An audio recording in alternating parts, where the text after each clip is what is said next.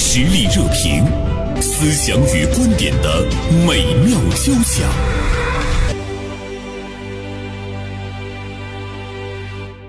那么今年的暑期旅游的火热，那引起了大家的关注。那么旅游的这个价格啊，尤其是住宿的价格，是不是让你比较这个心疼？我相信呢，这也是很多朋友去旅游回来之后呢，会去反思和思考的一个问题。恐怕也在想说，哎呦，如果以后的这个呃暑假呀、寒假呀，我们的这个旅游价格都是这么高的话，那要摸摸兜里到底有没有钱？大连晚报名笔视线的执笔人孙广阳就此写了一篇文章。酒店刺客背后的经济学逻辑。今天的节目中呢，我也特别请到了一位嘉宾，辽宁小刘集餐饮管理有限公司董事长吴双进啊，做客呢我们的直播间。广阳好，吴总好，哎，大家好，哎，大家好，请吴总进直播间，最主要的是您的投资的领域也是涉足了很多，不单单是在我们大连，在上海、北京、杭州、沈阳、青岛啊都有，所以也想呃和您来。探索一下，就是未来的这个消费市场啊。广阳就是关注到假期期间旅游这个酒店价格，把它称作是刺客。呃，怎么想到这么一个词？ 对，因为今年那个整个上半年市场，我个人感觉就是消费这个大的板块，实际上是那个增长的这个增速是最快的。嗯，那呃体现在这个咱日常消费里面，就是大家的这个这个差旅的这个需求上升了。这个大家出游的这个，呃，整个购买的这个需求也在不断的释放，嗯尤其是今年的这个暑假期间，嗯呃，就是整个大家感觉整个的旅游市场是一个爆棚的一个状态，嗯啊、对，包括这个酒店的一些门票啦，呃，就是呃景点的门票啦，嗯它是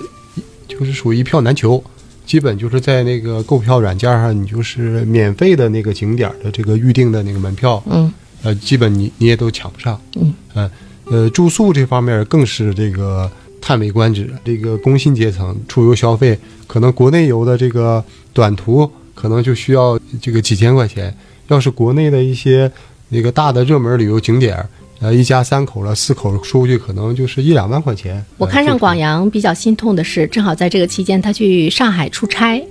一定要住那个酒店，结果呢 比单位规定的标准高出很多，最后那部分钱自己拿。呃，因为工作需要吧，我们那个酒店是一个组委会提供的一个酒店，嗯，啊，它各方面就是车程它都比较给你方便哎啊嗯是方便呃，比较方便。你要自己选酒店的话，可能就耽误事儿，它的价格明显的就出现了一个上浮，上浮了多少？上浮的大概百分之三十，哦，那还呃行。，但是它是明显的超出了我们的那个日常财务对我们的那个差旅报销的那个支出的要求对标准。对嗯我，比如说我是五百块钱，他那个酒店客房当时可能就是。我记得是大概嗯是将六近百700六六百啊，对，嗯六百六十块钱，需要一百六十块钱需要我自己去垫付。嗯，那我对我觉得这个还行，就有有一些酒店的价格可能上涨的会更高一些， 不是百分之三十，有的可能有三倍的这样的。对，呃，其实说到这个呃酒店价格，这时候把它称为刺客的话呢，似乎有一些相得益彰了哈。吴总，您在这个时期有出差吗？就是先不问你旅游，因为我觉得你的你比较忙， 呃，我出差我几乎每周每周啊、嗯嗯每周，嗯每周都会有一次外出。啊呃，包括广阳说的这个这个这个情况，我也遇到过。其实我也在思索和反思，嗯，它为什么会造成现在这样的一个价格的一个上升？嗯，其实还是因为后疫情时代给我们带来的一个市场经济波动。嗯啊，这个就是大家可以归结为是什么呢？就比如说，经历了三年的疫情，现在能活过来的企业都是好企业，嗯就是好容易这个疫疫情完事了，大家就像甩甩开膀子，我要大干一场了，是是，嗯加油干，哎，加油干！那这个时候他，他所谓的这个酒店的这个价格，他所谓的这个上浮，其实你去较比往年，它它的上浮其实频率不是很大。哦这个怎么理解？这么怎么理解？它为什么会造成这样呢？是因为我们现在的中产阶级的消费趋于理性了，哦，也就是曾经认为六百多块钱的一个一个酒店，我住我就住了，而现在不是了。嗯，现在我发现这个六百块钱的这这个酒店，我现在有负担了。呃嗯、我觉得吴总您说的比较好听，是趋于理性了。对，能不能我们换一个角度来理解，我们中产阶层的人群在缩水，而且呢，我们的收入在下降，收入在下降使得我们的消费不得不理性，理性而且说的好听一点，我们要艰苦朴素。 对，呃，今年下半年有一个词叫反向消费，嗯、大家伙儿可以去去查一下。嗯啊，反向消费它的对标的词是野蛮消费，反向消费，个人的理解它就是理性消费了。嗯，兜里的钱攥得更紧了。对，对，我们会介意。你比如说，大家会觉得我们以前我们到那个超市里去买东西，它实现了一种购买自由。大家那个对时候会对比是，你到国外的超市买东西，国外超市买东西，你就会你在美国或者是在英国，你可能就会乘一下七，拿东西的时候你就会心疼。但是在国内，即便呃你是去一些比较高档的这样的一些这个超市买东西，对于大部分中产来说还是比较自由，它就有一个购物自由，就是我我不会去想价格，最终我是能够承担得起的。但是今天是不是对于一些朋友来说，他也会也会去想一想，理性 消费了。，理性消费了，对对对，而且今年的这个上半年哈、我个人感觉就是在消费这个层面上，嗯就是出现了一个比较明显的分化。嗯呃，可能就是咱们在呃刚刚公布的上半年的这个这个消费数据来看，整个社零的这个增速它是在这个在降低的。对，嗯呃，包括这个物价指数，就就就是 CPI 这个数据，嗯实际上是不及预期的。包括一些业内的提法叫做这种通缩的这种担忧哈，对嗯嗯，它是这么个提法。嗯，但是另一方面，咱们能感觉到，就是在整刚需消费或者在这个，比如说餐饮、旅游、呃文化，包括院线，今年的这个暑期的这个票房，它是属于一个井喷的。对，你就你比如说那个电影那个电电影的门票，那七八十块钱，包括这个呃呃这可乐、爆米花，可能一家三口出去看一场电影，可能就得三四百块钱，但是他也会这个踊跃的消费，包括咱说的这个餐饮、旅游啦这方面，实际上是处于一个井喷的状态，实际上他也能感受到这个。呃，我个人认为，可能就是这今年这个上上半年，这个从这个大的这种总体消费需求，它是处于一个消费是需求不足一个状态。嗯，它实际上是咱们疫情之后的经济处于一个缓慢复苏的状态。像咱刚才说的这些消费，它属于一个呃井喷的状态，大家是属于及时性的消费，可能比较旺盛一些。我觉得这个井喷的状态中，可能也有那种嘖刚性的需求吧，吴总对，就是大家会觉得我一定要消费，就是我即便是没有钱，但是我也一定要去呃感受一下，比如说旅游，带孩子出去玩。就是大家经常会说我们憋坏了，是那么在这个时候，我对可能节衣缩食。我我我听到一位朋友，他呃会就是在这个疫情结束之后，他已经带着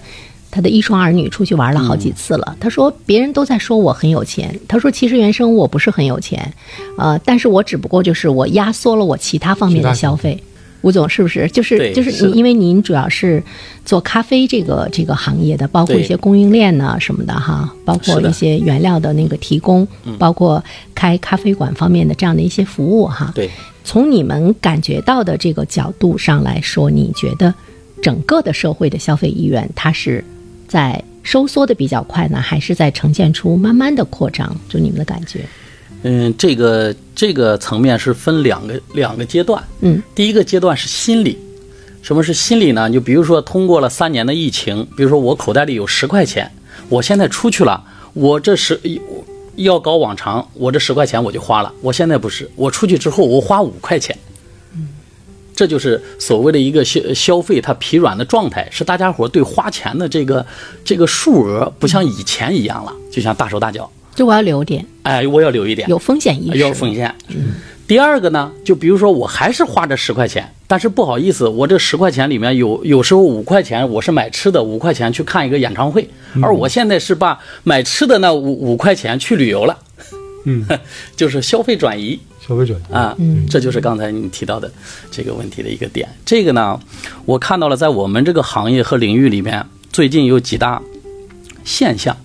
第一个现象，比如说我开一家咖啡馆，就往常就是什么咖啡机最好，我就买什么样的咖啡机，而现在不是，现在好多人都问我吴总有没有二手咖啡机，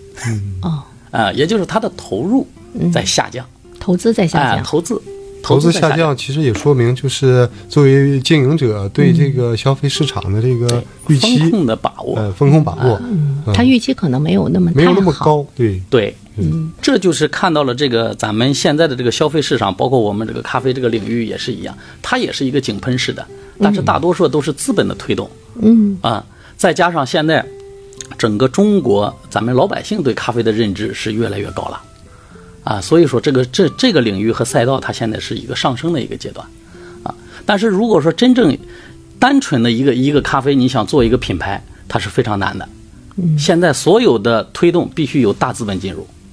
啊，包括刚才咱们提到的民宿，你去看现在的民宿，它的经营也在多元化。这个民宿它已经在做体验式的消费，在我这里你可以住，你可以吃，你可以打卡，你还可以喝一杯咖啡，晚上你也可以喝一杯鸡尾酒，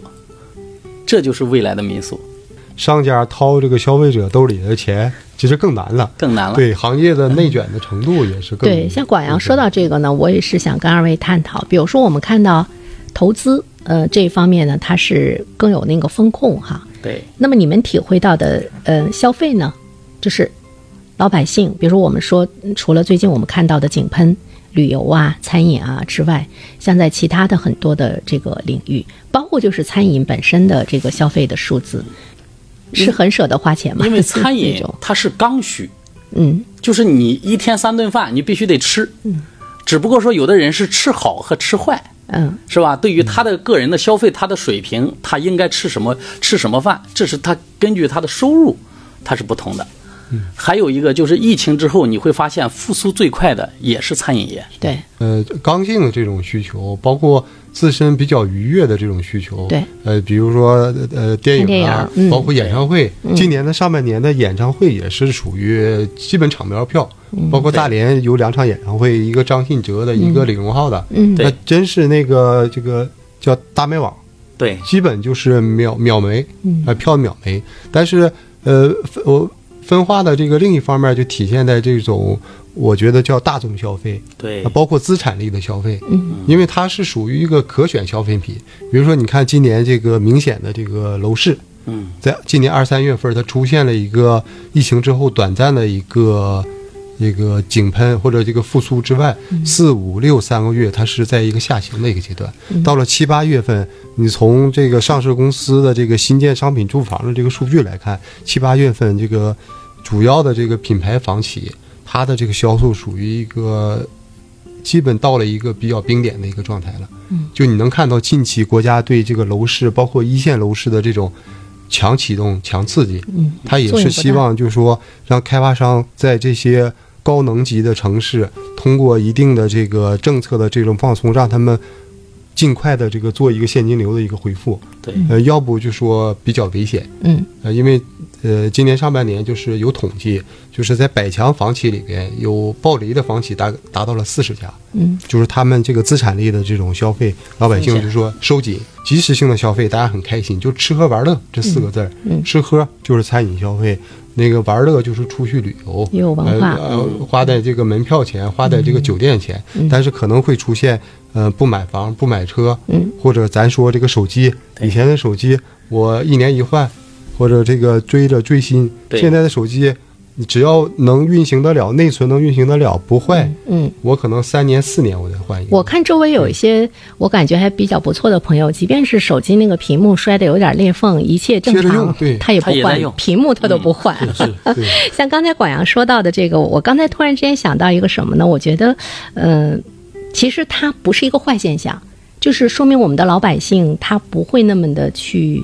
呃，经不住忽悠了。哪怕就是你国家的那个政策的引导，比如说对我地产的这个政策不断的在在这个放松，甚至于给你说啊、未来还会还会很不错啊，我们稳市场，我们不会让这个市场这个大跌什么的。但我觉得老百姓他开始有有自己的那个思考了，我觉得自己的思考跟我们今天互联网时代也有着非常紧密的关系。另外呢，你像刚才广阳说，哎，我们吃喝玩乐，其实以前我们会把吃喝玩乐看成一个贬义词，但是我觉得今天的这个吃喝玩乐，我们更好的去理解，就是我们每一个人开始去想到我怎么样对我自己好，就是别让我自己有那么大的压力，比如说，我对未来没有那么好的预期的时候，我为什么一定要去买房子，让我让我背上那个特别沉重的债务的负担？就是我这一生，我怎么样能够更自由一些，更松弛一些，更放松一些？所以我们就会看到说，呃，在愉悦自身，那么它里面包括那种精神消费和文化消费，老百姓并没有减少。比如说，我们也看到，比如张信哲的演唱会，刚才我跟吴总还说，我有不少朋友从北京、上海、深圳、广州打着飞机来，他们很繁忙，本来想在大连玩一周，但他们就奔这场演唱会。我记得张信哲那场演唱会的时候，正好大连是有雨，对对他们就是听完一场演唱会，第二天他们就走了，就为这么一场演唱会而来啊。就是我们本身，我们怎么样愉悦我们自己，丰富我们自己。昨天我还看到一个数字，说我们那个奥特莱斯，他们目前的消费很好。就是以前呢，大家对那种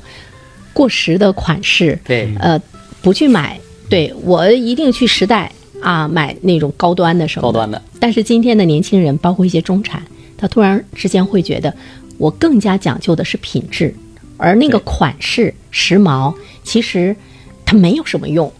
所以呢，对就是对于那个奥特莱斯这样的这个这个商城，哎，他们发现，在今天消费低迷的状态之中，他们的数字很好看。那你也能够看到我们的消费者，他也他对自己也很好，就是我不花钱买那些特高端的、特虚荣的或者是特低质的东西，但我买一些我穿在身上依然很舒服，品质很好，是不更是善享受这种花小钱儿的这种快乐。对，啊、是不是善待自己了，吴总？就这个我分析为是什么？就嗯拿奥莱来说，它是线下的。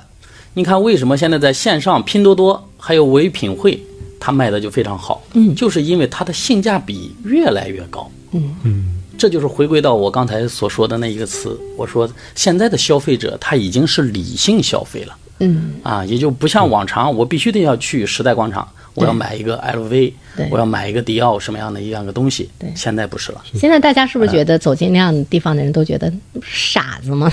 当然这个是开一为个什么玩还笑，会有代购？ 对，是嗯包括我觉得吴总那个行业也是上半年嗯，属于经济复苏呃高增长的那个行业。社会热点，传媒观察，穿透共识，寻找价值，实力热评，谈笑间，共论天下事。啊，今天呢，我们其实是想和大家来聊一聊，我们怎么样来看这个消费市场未来的这个呃消费，你还敢不敢消费，或者是说我们怎么样让自己理性的消费，甚至于我们更进一步的想到说。我怎么样通过一些渠道能够挣到一些钱，我我才能很好的这个消费啊？刚才广阳好像特别想跟吴总去探索一下他的那个行业，我感觉吴嗯总这个行业应该是上半年经济复苏算红利行业，对红利赛道高增长的，而且对是大家刚需必他须是的。他也属于餐饮行列中呃，我们现在供应链这个，从我们公司的数据来看，它比一九年还上涨了十一个百分点。嗯，呃，就上半年，因为我在上半年开全公司的一个上半年总结会议的时候，我们是有数据的，尤其是疫情刚放开那一瞬间，所有的门店都在干嘛？都在打折、搞促销，还有做活动，它要引流。就是咖啡店嘛，哎，咖啡店，包括餐饮店。那这个时候，他要他必须要做的第一件事情就是囤货，而我们作为供应供应商、供应链，他就必须要采购进我们的这种货物。是所以说，对于我们这个行业来说，就是上半年它其实是一个爆发式增长的，也就是今年的上半年都做了疫情期间一年的生意。哦，非那常上半年之后呢？你你感觉这个趋势什么样的呢？它这个趋势，尤其是做饮品咖啡这个领域，啊、几乎过了十月一号啊、它它不能说断崖式下降下降，它至少下降就是三分之一，就就季节性影响吧，季节性影响。因为什么？因为我们在东北啊，在东北啊，你看我南方公司就不一样，嗯就是山东公司和和这个咱们东北的公司，它的它的财务报表的数据，它的这个曲线，它就不不可能那么明显，嗯，按理来说天冷了更应该躲进咖啡馆去喝咖啡啊。 对。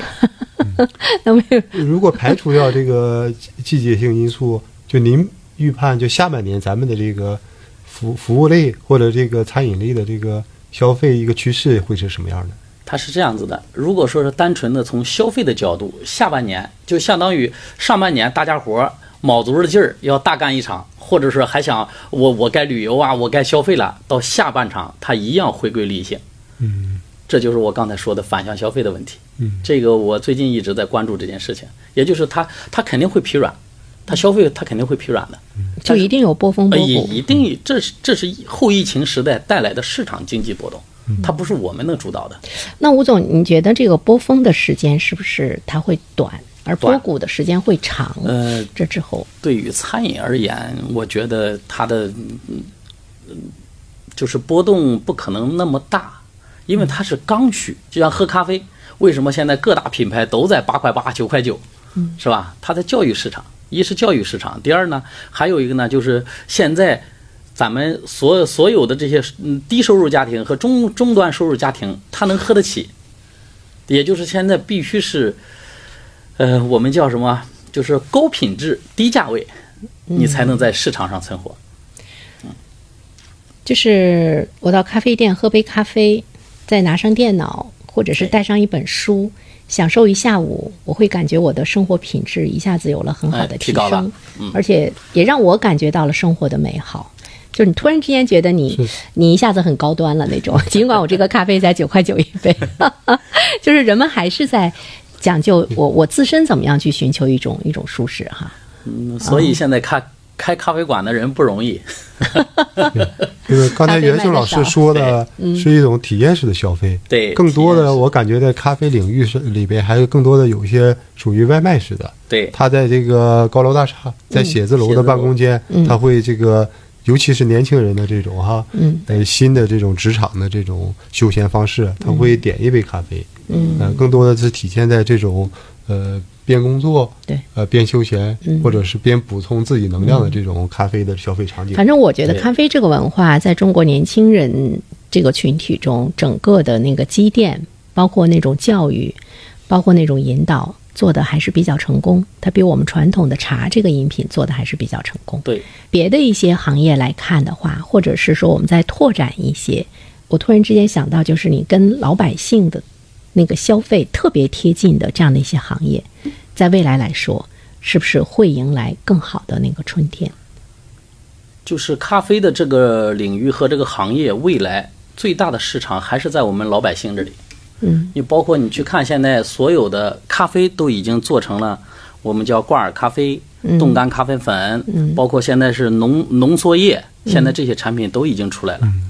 它的它的目标针对性的就是我们的 C 端的老百姓，进入家庭，嗯，包括小型的咖啡机，嗯，因为有一些小型的咖啡机是有一些老百姓他对咖啡的品质要求要略高一些，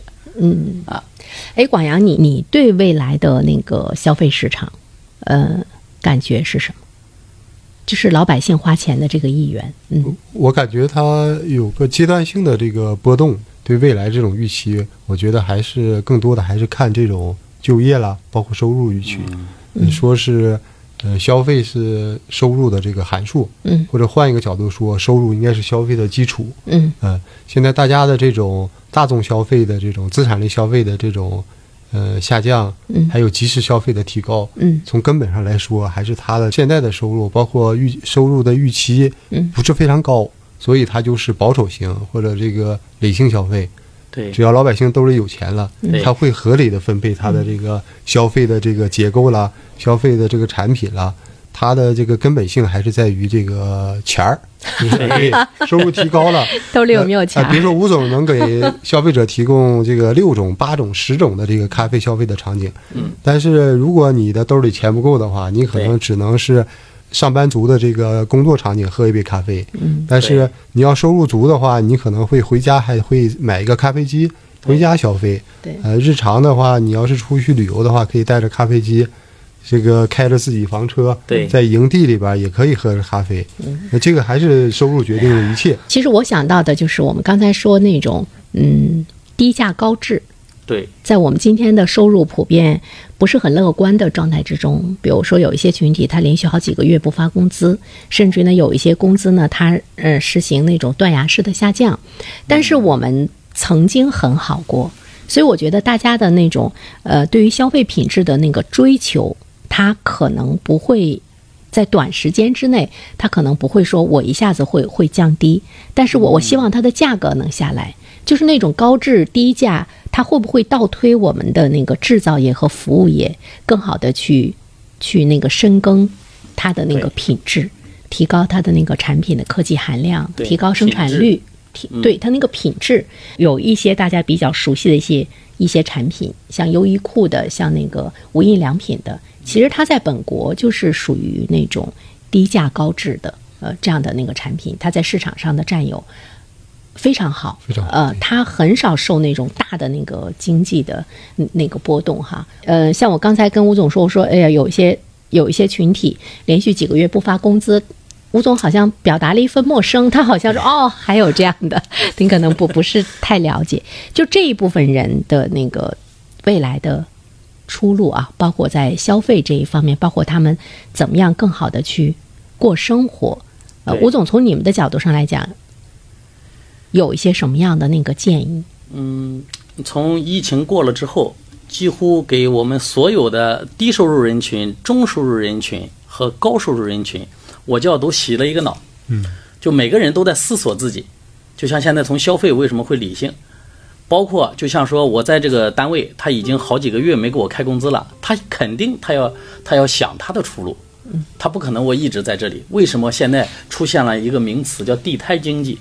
啊，包括市集，包括前两期我看到咱那个上海有一个马路马路生活马路节马路生活啊马节路对我们也它讲其实过就是一种市集形式的，嗯也就是我白天上着班，我晚上我利用我这几个小时我去摆摊儿去，嗯有的时候摆摊挣的钱比他的工资都高。这就是我们普通老百姓为什么现在在努力的在做做一些我叫额外的收入。嗯对这为什么就是政府也在通过倡导创这件业事情在增加自己收入？对，对然后政从府其实在这方面应该要有更宽松的这个环境。有一个职业，大家伙儿都都比较熟悉的，就是代驾。你去看每天晚上代驾的驾驶员，嗯百分之五十以上几乎白天都上班，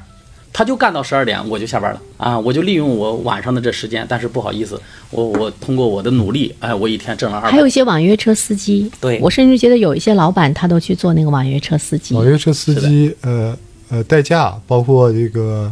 外卖的这个快递小哥，快递小哥对，嗯现在这个刚才吴总说的，疫情之后这个兼职的这个比例会越来越高来越高，但是我们会注意到，它其实都是体力劳动的一个付出啊哈、对，或者说拿出自己的时间。呃，以对前你在嗯家以里前的躺时间整平，体嗯现在你出去工作，或者出去创业，呃，多挣一些这个收入，用时间在换钱。时间的换呃钱。对嗯他因为他没有其他的时间去搞一些高科技领域，或者是其他的做一个生意，嗯，因为他还上着班，嗯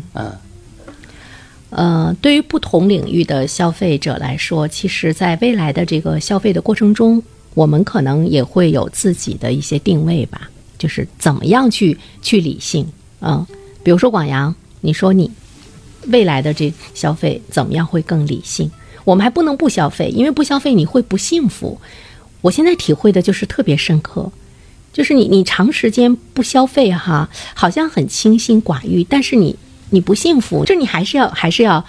花钱要去买点什么，完了你你很开心，我也挺关心，想问问吴总，就是这个不同年龄段的这个人群，嗯在这个消消费的这个呃方式上或者理念上，你们可能是把握的更准确一些。他不你一们样对我们研究的很透啊，对啊，他不一样，嗯，因为他的需求点不同 嗯啊，就每个人的需求点。你就拿老年人来说，老年人现在的需求点只有一个，就是健康，是吧？为什么现在老年人的大健康产业它会有一个大幅度的上升，还都在做？嗯，而中年，中年你也得分是男人和女人，是吧？女中年类型的女女女人，她必须干嘛？大多数都会美容。 嗯，对，中年的男子都在做什么？也在健身，也在保养身体。但是，他几乎他因为他承载了一些家庭的一些责任，所以说有的时候他的时间不允许，所以这个时候他的消费几乎就趋于什么叫零星时间。就像我在办公室，哎呀，我今天没健身，我想我拿两个哑铃，我先，呃，那个锻炼一下，哎，他就变成了零星时间。那再往下就是年轻人，年轻人也分，年轻人现在几乎所有的中国的消费群体最大的市场就在年轻人，因为从九五后到零零后，他不像我们那个年代，他们现在是什么？就就像是说，你现在能给他十块钱，他都不愿意要，他必须你得给我一百。对，啊，消费层层次也不一样，他的需求点不光是从物质上、精神上，他都都要必须得获得的。就是咖啡馆的这个受众群体，几乎要么是白领，要么就是年轻人。嗯，你看，就包括一些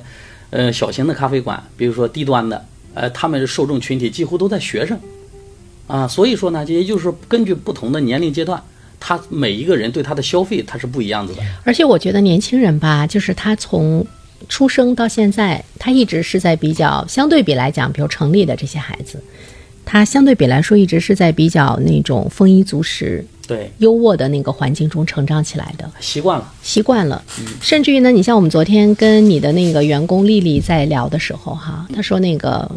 老板不善待我，我就可以把他给炒了。我说那你要不停的换工作的话，你看你你你哪来的这个底气哈？她说我还有爸爸妈妈。他们会支持我， 她那意思就是说我挣不着，挣不着工资，我爸爸妈妈还有钱， 那他来给我。云飞就问他说：“你这不是啃老吗？”他说：“不是啃老，我们有这个底气，他可以让我很自由的活在这个世界上。但是他不会去想说，我爸爸妈妈会很难。爸爸妈妈其实他们可能在节衣缩食，对他们可能在减少自己的消费，他来满足你的那个生活的水准不变，满足你的那个个性的那个张扬。所以现在很多商家他一定是把那个目标盯在了年轻人群体年轻人的群体上。嗯就时代不同，他的消费理念也不同。现在的年轻人，他们他没下地干过活儿，用我们老家话说，嗯是吧？他不知道这个农民的苦，啊，完了之后呢，他也不知道父母这个咱们的收入他是怎么得来的。嗯而等到什么时候呢？等他长大了，嗯，成家了，成人了，他就会想想到，是这是一个过程。消费可能分大宗和小宗哈。嗯大宗类的，比如说住房，可能是最大的对这个需求。那现在年轻人这个家里，呃，就城市孩子哈，这个爷爷奶奶还有这个姥姥姥爷，如是独生子女的话，家里的这个房子应该是不缺的。包括现在年轻人的心态和这个七零八零后还不一样，可能零零一零后有更自主的这种自我实现的这种要求。嗯，可能对老一辈儿就说拼搏一生，就说为了那个终极目标的那套豪宅，可能对， 呃理念是不一样的。呃，现在他们说有一些年轻人在大的城市，比如说那些一线城市，他可能他不会去追求我一定要买房子，比如说我对租房子，他已经接受这种生活的方式，甚至于住酒店。我昨天看到一篇文章，其实还是蛮有感触的，说一个孩子他上呃清华。清华毕业之后，呃，就是你们山东的。清华毕业之后呢，保送到中科院读博士，嗯，博士毕业之后呢，他就在北京生活。他说他在山东呢，应该是在烟台，他们家有三套房，就是好几百平哈，三套房。他父母也咬牙把在山东的这个三套房全卖了。这些房子卖完之后呢，在北京只能买一套七八十平的房子。特别小的，特别小。买完以后呢，父母到北京跟他一起生活，给他看孩子。这个时候他就开始去反思，他觉得我这样做对不对？因为四个大人一个孩子在一起生活其实很别扭，而且你会感觉到生活很压迫。而且他觉得我我读了清华，我我又到中科院当了博士，最后我这一生是为这个房子来负债，当了奴隶。我当时的决定是不是对的？我是不是一定要在北京买这样一套房子，给我父母也拉进了这个黑洞？我是不是可以去租一套房子？我是不是会过得非常的轻松？但是租房子的前提，就现在你大城市为什么说这个房价高？你像在北京三四百万的是上车盘，对，呃七八百万的是改善盘，这是两个门槛儿，嗯，附加的很多的东西，包括北京的学区，你高考的这种便利，呃嗯包括北京的医院的这种资源，呃一线城市是无可替代的，嗯呃，之所以现在这个年轻人有，其实也有现实环境的所迫，对因为你集这个这个三代人。呃，所所谓的六个钱包，你上北京去买套房子，那对普通家庭来说，这个压力特别大。嗯，但是国家现在也在做这方面的这个努力。刚才像袁生老师说的，呃，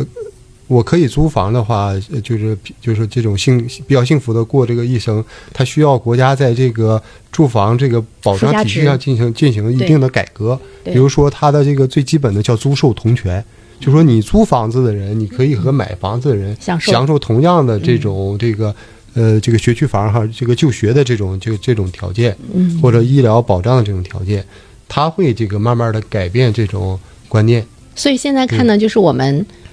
我们在类似于租售同权这方面的一些政策，在一线城市，在一些热点的二线城市，它是不到位的。所以其实是他们在逼着我们的这个，促使我们的房价在不断的高涨，因为大家不得不去买房子。但是国家在这个一线城市也在逐、逐渐的做这种，嗯关键是回来再反过来说，比如说年轻人他会觉得，那你给我附加了这么多的条件，又是学区房什么，那我不生孩子，就是倒逼他就说这个生育率这种对下滑，对想法对嗯是吧，吴总？你刚才笑什么？ 你是不是觉得为什么现在三胎会放开？嗯呃，它的归根结底还是在人，是就像无论你的消费还是经济，其实都是在人身上。嗯，国家它在下一盘大棋，它在做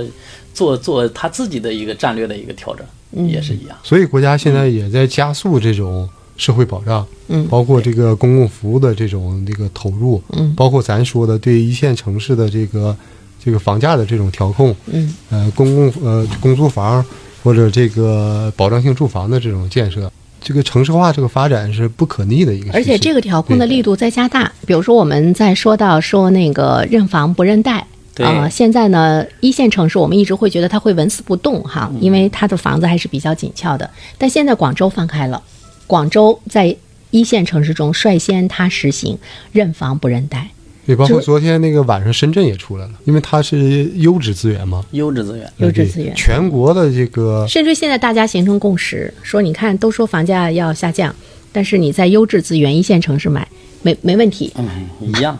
是不是吴总？嗯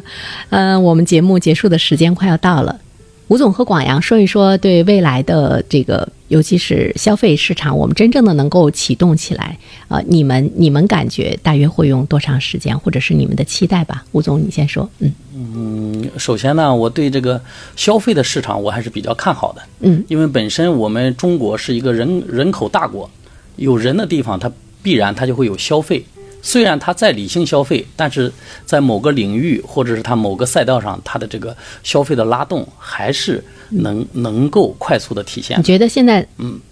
哪几个赛道你比较看好？呃，第一个就是餐饮，嗯我认为就是餐饮复苏是最快的。嗯嗯呃，嗯，第二个就是文旅，文旅就是旅游旅游这个板块。嗯啊，包括因为现在的孩子啊，他对对现在的这个叫精神消费和精神文明需求比以前要大得多。嗯这就是为什么演唱会还有一系列的什么电影，它的它的数据嗯我它们会跑那么高的原因。我们会感觉经济低迷的时候，我们的文化消费好像在呃哎逐渐逐渐的在蓬提升勃，在提升。啊，反而在提升。为什嗯么？因为大宗商品，也就是我这个车可以不买了，我房子不买了，那我这些钱干嘛去？嗯这就是转移性的这种消费，嗯，包括中产阶级的收入。所以说，未来的这个消费市场，我还是比较看好的。嗯现在的短暂的波动，它只是市场经济的这么一个